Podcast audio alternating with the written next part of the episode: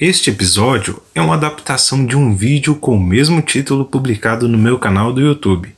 Então, se você quer a experiência audiovisual completa, não deixe de acessar o meu canal James Moraes Palavra Interna no YouTube. Um ótimo podcast.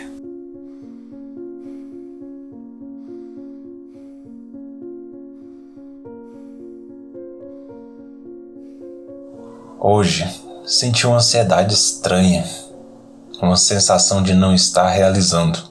Sim, a ansiedade me tirou do presente. Não sabia de onde ela vinha, apenas a percebi em um momento onde vi que meus pulmões e meu diafragma estavam quase vazios, sem ar, pressionados por um aperto invisível. De onde veio esta ansiedade? Naquele momento eu não sabia. A única coisa que eu sabia era que eu não queria estar ansioso. Óbvio, não? Mas, durante aquele momento, por mais que eu tentasse, eu não conseguia ver a sua origem. Era uma curta sensação de tempo vazando pelos cantos cegos que eu não enxergo em mim mesmo. O tempo é sopro de vida, que no fundo, lá no fundo, sabemos que estão contados. Então, por que desperdiçamos tanto deste sopro de vida? Meu Deus, como deixamos este bem tão precioso escorrer por nossas mãos, na frente dos nossos olhos? Estamos fazendo uma pancada de coisas e, mesmo assim, esta sensação de não estar realizando nos pega de assalto e sentimos seus efeitos. Ficamos sem ar e, ao mesmo tempo, afogados em tanto ar que inspiramos, tentando preencher a falta deste ar. O coração em estado de alerta por muito tempo seguido, gastando muita energia vital. Tendemos a procrastinar, por mais que queiramos fazer tudo, e esquecemos as prioridades de cada coisa e bagunça a ordem daquilo que é mais importante. O que é mais importante para ser feito agora? Para ser feito hoje? Para ser feito esta semana, neste mês, no próximo ano? O que é mais importante para ser feito em sua vida? Por várias vezes eu me pego refletindo sobre isso. É interessante perceber o quanto a mente tenta dar desculpas por aquilo que protelamos e vamos deixando nos cantos escuros de nossa personalidade. Até que um dia Aquilo que era para ser feito com calma e prazer vira uma urgência inflamável. Quantas páginas de livro que você não escreveu? 356? Menos? Ou mais? Quantas etapas do seu projeto no trabalho foram queimadas e te impediu de alcançar a meta? Quantas desculpas tem dado a si e aos outros? É preciso mudar pois tudo isto nos leva à ansiedade. Ansiedade consome, mas nunca resolve. Ansiedade exige muito ar, mas nunca preenche o nosso peito. Gosto de ir na origem das palavras e ver o que elas significam em sua raiz. Vamos ver a raiz etimológica da palavra ansiedade? Ansiedade é uma palavra que vem do latim ansietas, que significa angústia, ansiedade, e também da palavra anxious, que significa perturbado, pouco à vontade, e também vem de angeren, que significa apertar, sufocar.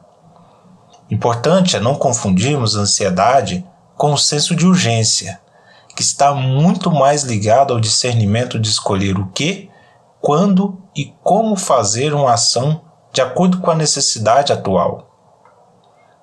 Na verdade, eu acredito que precisamos desenvolver mais o senso de urgência, pois isto nos ajuda a evitar a ansiedade.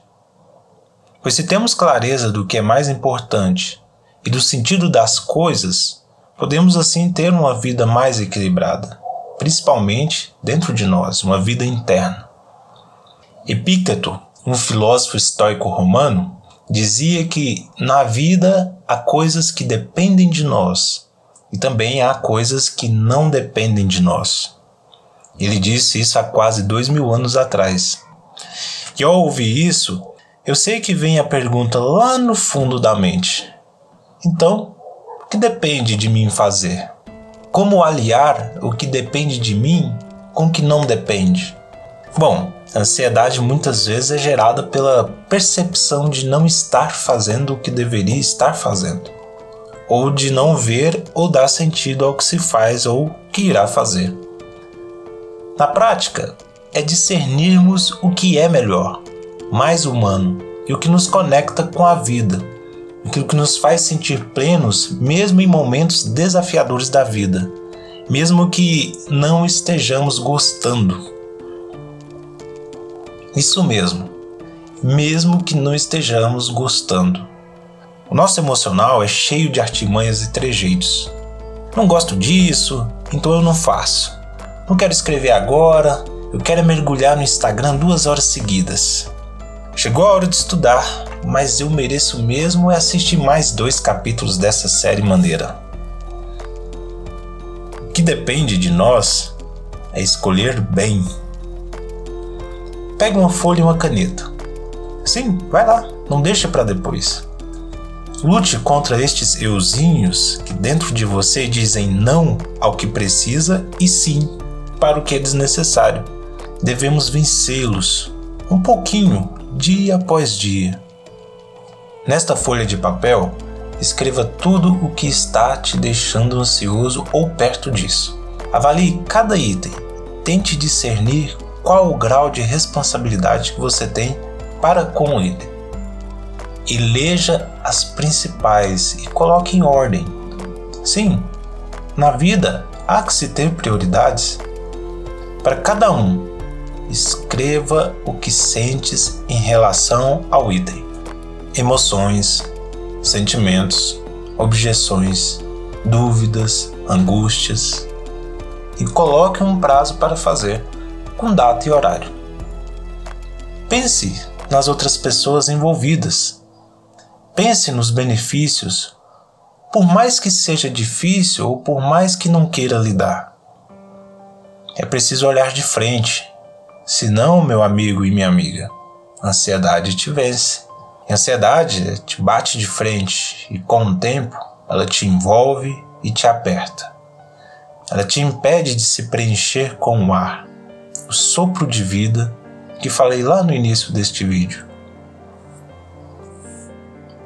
Esta prática simples pode ser feita no seu dia a dia sem tomar muito tempo e você percebe os efeitos logo de cara.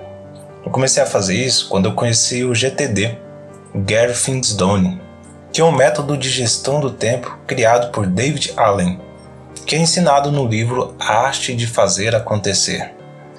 David Allen diz que ao tirar o que está em nossa mente e escrever no papel, nos tira o peso de ter que sempre estar lembrando daquilo, ainda mais em momentos que temos que lidar com outras atividades.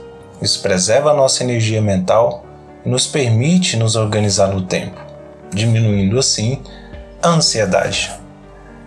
Busque uma vida plena e com significado.